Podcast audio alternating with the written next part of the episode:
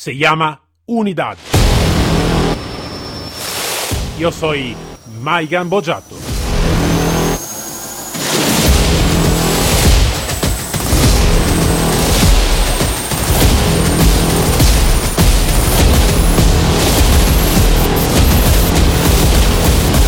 Unidad K9.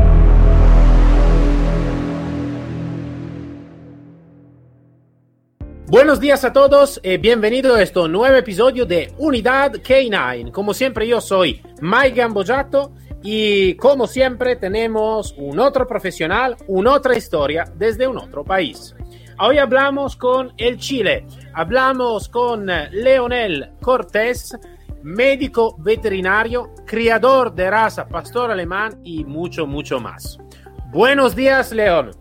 Hola, muy buenos días, Mijan. Es un gusto escucharte y, ansioso de, esta entrevista eh, y dispuesto a, todas las dudas y, la cooperación que te pueda dar eh, en este momento.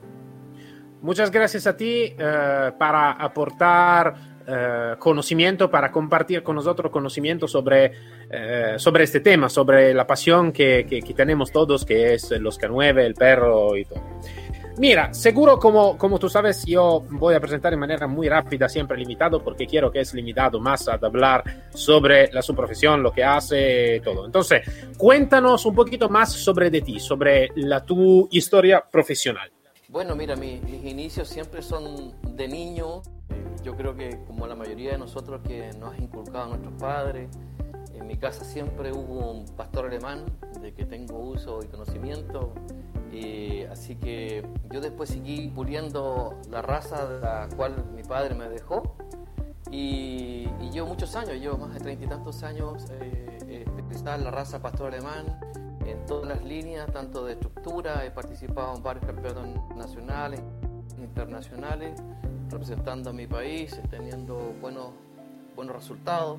Y, hoy día estoy enfocado principalmente en el IGP, eh, preparando un perro para el Mundial. Eh, ya estábamos a un paso, estoy a un paso del, IGP 3. Eh, lamentablemente todavía no lo tengo por las circunstancias que estamos pasando. Y bueno, y la clínica veterinaria, que es mi pasión, todo tiene que implicar lo que es cirugía, cirugía de síntesis, y siempre cooperando a la gente del grupo de K9 que fue donde me entusiasmaron para el terremoto que tuvimos acá en Chile. Eh, un grupo eh, de chicos de Canoe me invitaron para ir como médico para ver eh, las condiciones de los ejemplares, que ojalá no, tengan, no se hayan dañado o que haya algún corte por las demoliciones, los escombros. Y, ahí me entró, me entró el bichito de participar como grupo rescate y lo estoy haciendo hasta ahora. Eh, pertenezco también al soy director de Rancagua de Pasión UCRA y Grupo Rescate Canina. Eh, y tengo varios grupos también que participamos en el, en adiestramiento, de todo lo que es profesional y deportivo para el cuidado de las casas. Así que todo lo que mi vida, si son los perros, también los caballos. Ah, vale, vale, vale, muy bien. Muy bien, muy bien. Y yo te digo, lo, mm, claro, son, mm, es una grande profesionalidad también por el deporte llegar al mundial. Yo te, te digo muy sinceramente, yo no conozco nada del deporte, no, no soy profesional en el, en el tema de los deportes, y, pero miro, me voy a mirar siempre con mucha admiración porque eh, creo que para llegar a un éxito como lo del mundial necesita después dime tú, claro, porque es del profesional, muchísima dedicación, muchísimo trabajo atrás por llegar a un éxito muy grande como esto, ¿no? Entonces, mm, creo que es una muy grande dedicación.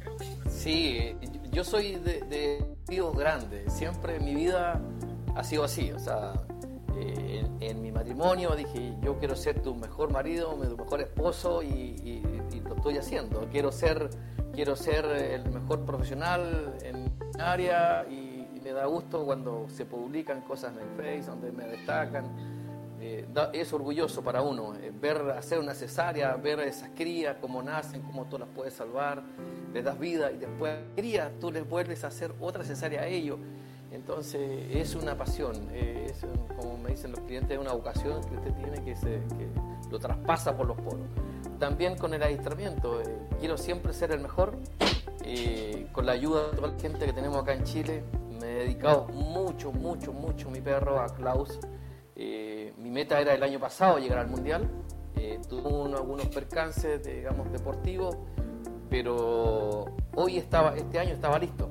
Estaba listo, o sea, me he dedicado dos años a mi perro, cinco o seis días de la semana, que vacaciones no existían. Me fui de vacaciones 10 días, me llevé mi perro, me llevé mi perro a, prepararlo, a hacer rastro temprano en las mañanas y, cumplir con la familia. Así que, pero bien, eh, esto es una, como tú dices, eh, tenemos que llevarlo, lo llevamos, lo llevamos la, sangre.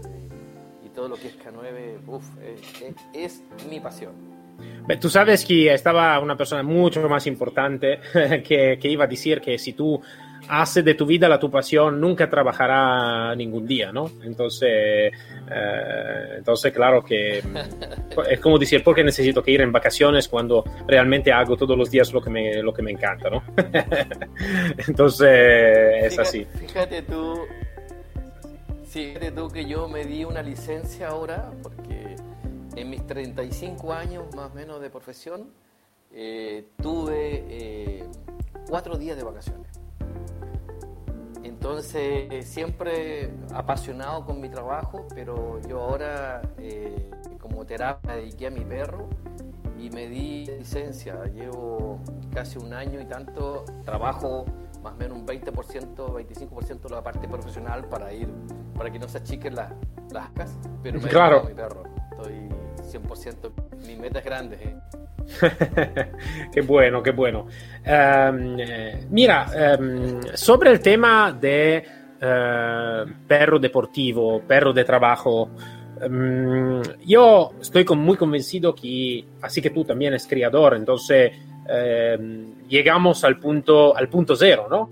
Donde está realmente la primera selección, ¿no? Del perro que después ah, es, puede ser el perro de trabajo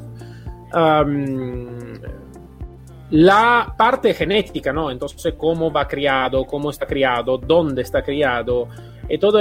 ¿Cuánto realmente para ti, según tu opinión profesional, claramente, es importante después para tener un perro de una cierta manera, de una cierta tipología y todo? Entonces, ¿cuánto es importante el, rol del, criador este, en este sentido, ¿no? Para la unidad K9? Bueno, yo creo que ahí es donde empieza la base, el rol fundamental y el éxito de un perro en el área que tú lo vas a ocupar es la crianza, son los primeros 60 días, donde tiene que haber el apego tanto como la madre con el cachorro, el apego también y la selección que uno que empezar a darle al cachorro, empezar a enseñarle los, los movimientos de los ruidos, el apego, el cariño, la palma y enseñarle el, aliento del, humano que, que, él diferencia el cachorro por su olfato sigue a su madre y también tiene que empezar a conocer a su futuro guía o, obviamente en este momento antes de los 60 días al criador donde hacemos el primer apego. Y de ahí comienza la base de, de tener el perro para la disciplina que tú quieras tenerlo. Yo hoy día tuve una camada de excelente selección de una línea a nivel mundial eh, y, tuvo ocho cachorros y claramente, claramente había una hembra, eh, pastor negro sólido, que iba directamente para lo que nosotros hablamos, del K9 al grupo Rescate. Es una perra que siempre de chiquitita andaba olfateando, era una perra muy simpática, no era una perra que siempre, eh, por ejemplo, la parte de deporte buscan cachorro que tiene que morder de chiquitito, que tiene que hacer presa, que, que, ladre, que sienta. Y, y, ahí uno da la diferencia. Y a tal punto que una de esas hembras eh, las mandé a Antofagasta, una región de acá de, de Chile, donde está mi amigo Miguel Luan, que es el director general de UCRA, Rescate de Antofagasta a nivel de Chile, y, él se quedó con ese ejemplar. Hice esa selección y yo hice una selección para mí, eh, esa misma camada, para un perro, para empezar a trabajar. Entonces, la base está en el criador. El criador hace la base del, buen ejemplar, que, que, no se asuste con ruido, que, que que si, que si yo, que si ladra el perro del, del canil de al lado, eh, estar ahí siempre apoyando, siempre tiene que estar el apoyo del criador. Y esa es la base de, de tener un buen ejemplar. Te preguntaba porque yo no soy creador, eh, entonces no tengo esta profesionalidad. Cualquier, cualquier, cualquier cosa sí que estudié, pero eh, claro, es una, es una formación más académica, no es una formación práctica y de experiencia. Entonces hablo a mi edad, ¿no? Porque claro, es, no es mi profesión. Pero yo siempre voy a tener en cuenta como el creador, como el punto cero, el punto de donde empieza todo, ¿no? Um, eh, donde, eh, donde es el... Todos son puntos fundamentales por el crecimiento del perro, desde el nacimiento hasta el, fallecimiento del perro mismo. Eh, todos son puntos fundamentales. Pero es de donde empieza, ¿no? El punto cero es donde empieza todo. Entonces, donde se empieza a construir todo, todo, todo, todo, todo, todo, todo. Entonces, mmm, sí que se necesita uh, creador profesional como tú, se necesita gente, persona que saben lo que están haciendo y que tiene estos conceptos, que son los puntos cero de verdad y tengo una responsabilidad muy grande ¿no? en todo lo que se hace eh, por la vida futura del, del, del, del cachorrito, ¿no? Eh, vamos a ver. Así es, tú, sí, yo te digo, es, es la pura verdad. Eh, a mí a veces me da mucha pena cuando llegan pacientes a la clínica y llega el cachorro pero asustado, o cuando nos llaman a, para hacer un adiestramiento a domicilio, uno va a ir donde el cachorro y uno a veces va a levantar la mano o hacer el cariño hacia su cabeza y el perro se tira al suelo. Claramente, eh, para la gente que no sabe mucho no domina la materia, puede pensar que a ese perro le han pegado. Puede que en algunos casos haya sido cierto, eh, pero en algunos otros casos es netamente porque no hubo ese feeling, no hubo esa adaptación desde la crianza, de, jugar con los cachorros, de interactuar con ellos y irlos guiando para la disciplina que uno va a querer. Eh, a mí me invitaron, eh, Miguel me invitó al de aeronáutica, Miguel Robledo, cuando fuimos allá al aeropuerto y cachorritos ya de 45 días ya están trabajando en el rastro de droga, cómo introducir la nariz, cachorros de 45 días. Y nosotros antiguamente cuando empezamos el entrenamiento empezamos a tomar los perros a los 6 meses. Entonces ahí está claramente la diferencia, cómo ha ido cambiando el método y ir perfeccionando para llegar a un mejor ejemplar. Sí, sí, seguro, seguro que sí. Um, mira, queremos de preguntarte un poquito más siempre sobre el entrenamiento del perro, ¿no? Um, y es una pregunta que hago casi siempre porque me gusta de conocer la opinión de todos los profesionales. Como tú sabes, está algún país, eh, también de la Fuerza Armada, de policía, también de búsqueda de rescate, lo que sea, que tiene, está muy enfocado en el crear perro, que es lo que se llama el perro duales, ¿no? que hace más que una cosa, más que una especialidad. Uh, algún país está totalmente en, en, no en acuerdo con este y quiere de crear perro para una función sola, entonces para una especialidad sola. ¿Tú qué opinas sobre este? Para ti, ¿qué es mejor de verdad? Para, para tu experiencia, para tu opinión. Eh, qué buena pregunta, qué buena pregunta. Eh, yo, hemos tocado varias veces este tema en algunos grupos cuando nos juntamos. Mi opinión muy personal, yo prefiero un perro dual. Eh, porque sabemos que todas las cosas a la larga se transforman en una monotonía. Y la monotonía puede ir en decadencia y a no al perfeccionamiento del ejemplar. Eh, es lo mismo ya, yo estoy en la clínica, estoy en la clínica, estoy en la clínica, es mi pasión, mi pasión, estoy ahí. Pero cuando voy al adiestramiento, hago un cambio de chip de mi mente, cargo mis neuronas y, y también trato de hacerlo mejor en, en otra área. Entonces así no se transforma en una monotonía, a pesar de ser una pasión. En cambio, yo me pongo, siempre digo al cliente, tú tienes que ponerte en el lugar del perro un, ejemplo cuando patológico, eh, cuando dice, oye, yo, mi cachorro no quiere comer, mi perro no quiere comer, no, eh, llega dos días, tres días sin comer, y, y sabe que el doctor me dice, ni leche quiso tomar. Le digo, pero ¿cómo? Yo le digo, cuando estás enferma de tu guata, estás con vómito, estás con indigestión, ¿tomas leche? No, doctor, ¿cómo se le ocurre? Entonces, ¿cómo le vas a dar leche a ese perro. ¿Me entiendes? Entonces, si tú te pones en el lugar del perro, donde todo el día está haciendo búsqueda de droga, búsqueda, búsqueda de droga, que la caja, que la caja, que el este, que Sí, está claro, cuando tú le cambias el panorama, le cambias el escenario, el perro se distrae visualmente, pero en el segundo él tiene que concentrarse en buscar la droga. sí, sí, sí, comprendo, comprendo tu opinión. Estado 100% droga. Entonces, en mi opinión personal, yo, yo prefiero tener un perro dual. Vale, vale, vale, vale, perfecto. Que tengo perros, perros duales y que han dado fantástico. Tengo un pastor holandés que lo tengo en, protección, es el mejor que tengo. Lo, empezamos a iniciar en droga, es el mejor que tengo. Lo, tenemos en explosivo, es el mejor que tengo. Y es un pastor holandés que, tal funciona. Y tú lo llevas a una casa a cruzar la gente puede volver, porque es, un perro muy tierno, es un perro que siempre está conmigo, eh, es un perro que nadie cree que hace protección, nadie cree que hace droga, porque es un perro muy amistoso. Entonces ese perro está haciendo, imagínate, cuatro labores y en las cuatro labores se sobresale. Vale, vale, vale. En mi opinión, muy personal, eh, prefiero un perro dual.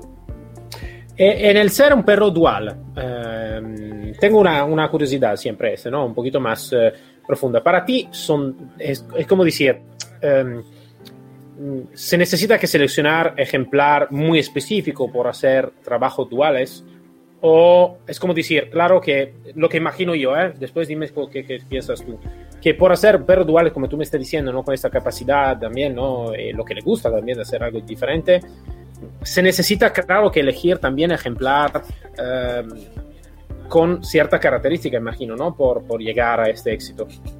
Así es, así es, o sea, eh, que todos empezamos a trabajar nuestros perros. Eh, eh, bueno, algunos hacemos una selección desde chico, desde muy pequeño, ya. Este cachorro a los 60 días, como te conversé anteriormente, esta perrita iba exclusivamente, iba para, para para el grupo Rescate Personas. Tenía las condiciones innatas de buscar, de, jugar, no mostrar nunca agresividad, de ladrar siempre la pelota, pero con el juego. Eh, pero sí uno empieza a veces a trabajar perros, a veces para protección, y casualmente de repente, ¿y cómo va a ser este perro? A lo mejor ahí probemos cómo andamos con, con, droga o, mal training. Y, y, el perro te demuestra que a lo mejor le gusta más eso. Entonces yo creo que ahí es donde va a ir la selección de tener un perro dual, donde el perro mejor se desempeña en qué labor, sin dejar a un lado la enseñanza anterior. Creo que por ahí va para poder hacer una selección de un buen ejemplar para que tú quieres darle. Ah, ahora eh, te hago una pregunta eh, que claro, como creador te puede, te puede sonar un poquito así, pero eh, me, gusta, me gusta también tener tu opinión. Em, como tú sabes, hoy en día en toda la Fuerza Armada, la Fuerza de Policía, y todo lo que sea, una de las elecciones más frecuentes es el del pastor belga malinois, ¿no? como, como raza por, por, el trabajo. Aparte, claro, el pastor alemán y también el pastor holandés que ahora un poquito se está desarrollando mucho más. Um, la mi pregunta es, si para ti realmente que es la mejor opción para todos o uh, sinceramente sí que estaría también una posibilidad de decir, mira, sí que necesito que mirar antes de elegir una raza o una mezcla de raza, lo que sea, elegir realmente lo que necesita que hacer el perro y también el contexto de donde va a trabajar el perro. Entonces, ¿qué opinas tú sobre este? Bueno, claramente todos que el pastor belga Malinois es un perro potente, eh, eh, nosotros decimos los Ferrari. ¿ah? Eh, si tú lo sabes aprovechar bien en, la disciplina que quieres mantenerlo, ellos sí se destacan mucho, mucho, mucho ahí, en protección, en, en, y qué sé yo pero em, a mí me gusta bastante. Es un perro que, que, tú lo puedes explotar harto. Eh, por, por, algo también crío eh, Malinois y, estoy criando también holandés. Y casualmente tengo un mix ahí eh, que ha andado bastante bien. y con, inclusive con Pastor, que, que, es el que predomina un poco el temperamento un poquito más bajo. Lo puedo controlar. Pero yo el Malinois me gusta más, eh, más para protección que, para, otro tipo de trabajo. Eh, prefiero un perro más calmado, que yo, el mismo labrador puede servir para lo que es droga, lo que es explosivo. es lo que yo he visto, lo que me ha tocado ver y, y trabajar. No trabajo mucho esa parte, estoy iniciándome en eso, pero mi opinión personal, eh, para mí, quien quiera tener un doctor belga malinois tiene que tener los cojones para sacarle provecho a un perro como ese. Sí, sí, seguro que sí, es un perro, es un perro que necesita, ahora te digo una palabra en italiano, manetta, es como decir, necesita mucha experiencia, ¿no?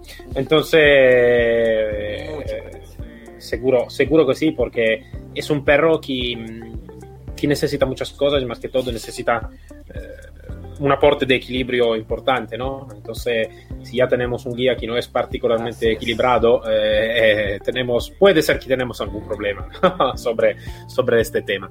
Ah, y, ah, em, para allá voy, sí. Esto, ¿no? Entonces, esto es.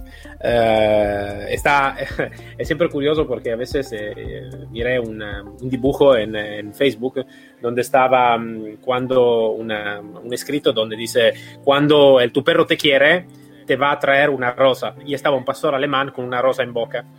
Cuando un malinois te quiere, te va a traer todo el árbol. Y estaba un malinois con todo el árbol en boca, ¿no? Entonces, creo que esto va a identificar correctamente y perfectamente el malinois, ¿no? Entonces, es así. A mí siempre me da mucha, mucha diversión el, el malinois cuando se, se, hace un poquito de broma sobre él, porque yo también tengo malinois. Entonces, lo miro y digo, sí, es así. es así. Es él, ¿no? Sí, em, es así. Hay que, tener, hay que tener manos para él. Sí, sí. Mira, queremos saber más eh, ahora sobre un poquito la percepción de la, de la unidad K9 de búsqueda de rescate o también de deporte.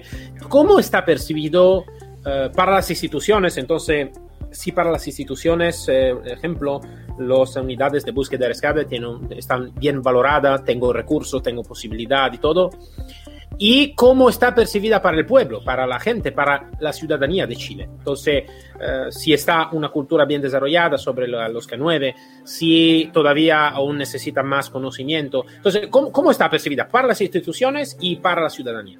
Eh, mira, con respecto a las instituciones, eso va a depender, eh, en este caso de Chile, puntualmente el gobierno hace ayuda económica para, para poder comprar implementos, comprar, qué sé yo, eh, costear algunos gastos de algunos trabajos que se hacen.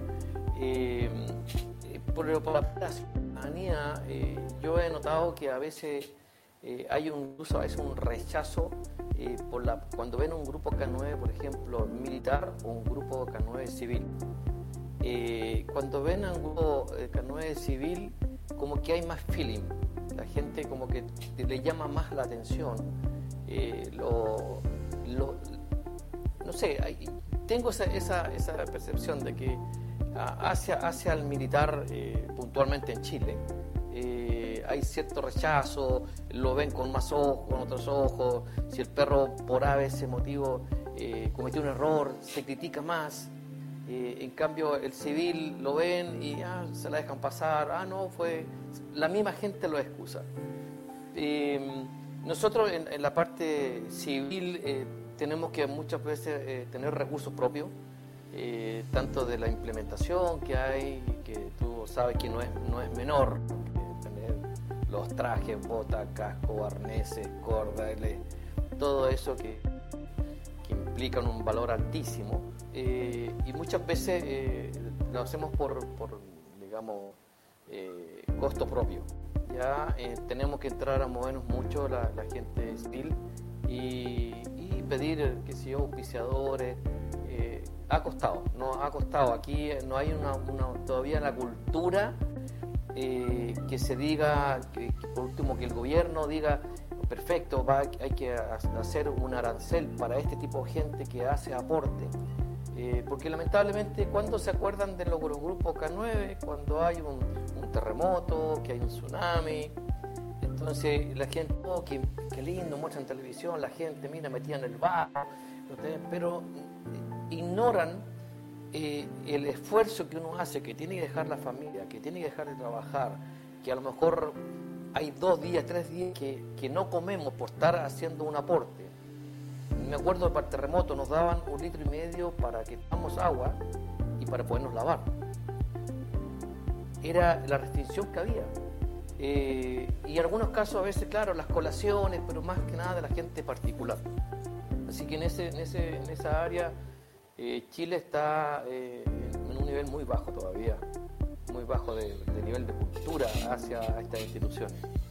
Yo lo que te puedo decir es que esto que tú me estás diciendo no es solo un problema de Chile y tampoco no es solo un problema de Sudamérica es un problema que ocurre muchas veces también aquí en Europa. Yo te puedo decir también que cuando yo estaba en policía, muchos de los recursos que se tenía para, para, para entrenar y para tener una buena calidad ¿no? de, de, operatividad estaba recursos propios, eh, como arnés, como collar, como, como correa, como traje también, eh, como otras cosas. Lo que se necesita muchas veces estaba de, de nuestro bolsillo, ¿no? de como agente. Y esto para mí es inadmisible, inadmisible porque eh, la potencialidad de los K9 para todas las especialidades, desde la búsqueda de rescate hasta el perro de intervención más eh, especialista, lo que sea, es una potencialidad increíble. Entonces, sí que se necesita para, para tener siempre un estándar de calidad, se necesita también un poquito de inversión. Eh, es imprescindible todo eso, ¿no? Y, necesita que ser valorada. Pero, pero que te puedo decir, esta es también una responsabilidad nuestra, ¿no? Entonces, de hacer mm, siempre luchar por este, eh, pero luchar a frente común, no luchar entre nosotros, ¿no? Para, para ser el más chulo del otro, ¿no? a veces es también lo que va a ocurrir. A veces, pasa. No siempre, pero a veces eh, va a pasar. Mira, eh, te hago la última pregunta porque estamos casi acabando con el tiempo, pero quiero de hacer este. Entonces, eh, para ti, para tu opinión, ¿cuáles son las características más importantes que necesita que tener una buena unidad K9, una, una, unidad operativa bien hecha, bien formada? Te agradezco la pregunta, te agradezco la pregunta. como en todas las agrupaciones, primero, primero que nada, respeto mutuo yo creo que ahí es la palabra clave para el éxito. Habiendo un respeto, la jerarquía, la, la unión, se logra el perfeccionamiento. Habiendo unión, si yo tengo Valencia, todo, no sé, un arnés, yo salto espontáneamente, amigo, toma, ahí tienes el otro arnés. Si hay un respeto, por lo mismo, se logra esta unión. Entonces, para cualquier grupo humano, mientras exista el respeto, vamos a llegar, pero lejos, lejos, lejos conservando un equipo. Es tan simple como eso. Es tan simple como eso. sí, sí. sí, sí, sí, sí. Estoy, estoy de acuerdo y, uh, y, eso es lo que digo siempre, donde los recursos más importantes son los recursos, recursos humanos y, el curso de equipo. Aquí, claro, con la unidad K9 también tiene una, una particularidad que es los recursos eh, de, la, de, una especie diferente que es el perro, ¿no? Entonces, eh, el aporte individual del ser viviente creo que es uno de los aportes más importantes y necesita que ser valorado y necesita que ser bien cuidado y tener también, como tú has dicho, jerarquía, un protocolo de intervención, un protocolo de evaluación, cosa hecha en manera súper profesional, no hecha simplemente por sentido, ma hecha con, con una buena profesionalidad para todo. Yo creo que juntos, eh, si, si, ponemos un poquito al lado a nuestro ego personal, ¿no? Como, como, como ser viviente, como ser humano, sí que podemos llegar a un éxito un poquito más grande y poner realmente la unidad valorada por lo que se necesita que ser valorada para las instituciones, para la ciudadanía, para, para todos. Y eso lo podemos hacer simplemente con eh, mostrando la capacidad no solo de, de, de, llegar al éxito, de, buscar, encontrar, ma, como tú has dicho, desde el punto cero hasta el punto 10. ¿no? Entonces, desde el nacimiento ¿no? del perro, la creación de la unidad, el fallecimiento de la unidad, que puede ser del perro, del guía, lo que sea, pero toda la vida en completo. Si nosotros hacemos esto, creo que podemos llegar a un, a un grande éxito. Entonces, estoy de acuerdo contigo. Bueno, Em, me ha gustado muchísimo hablar contigo, un punto de vista muy interesante y un punto de vista, como digo siempre, ¿no? un, un otro granito de arena por el conocimiento de la, de la unidad. Entonces, agradezco mucho la tu presencia y eh, lo que has querido de compartir con nosotros. Entonces, muchas gracias por el tu aporte. No, muchas gracias a ti eh, por esta invitación y como tú dices, eh, uno cooperar con un granito de arena, tal vez, eh, eh, a veces en la entrevista se conversa mucho, pero siempre queda algún, alguna frase o, o, alguna opinión puntual que es la que te ayuda. Y ese sería el granito de arena de mi parte. Así que muy amable, mil bendiciones para ti, país, por lo que está pasando y un abrazo a la distancia. Muchas gracias, eh, Maikan. Muchas gracias a ti y hasta luego. Nos vemos en otra oportunidad. Para todos nos encontramos el próximo episodio de Unidad K9, siempre con mí, Mike Gambojato, y con un otro profesional y una otra historia. Hasta luego todos.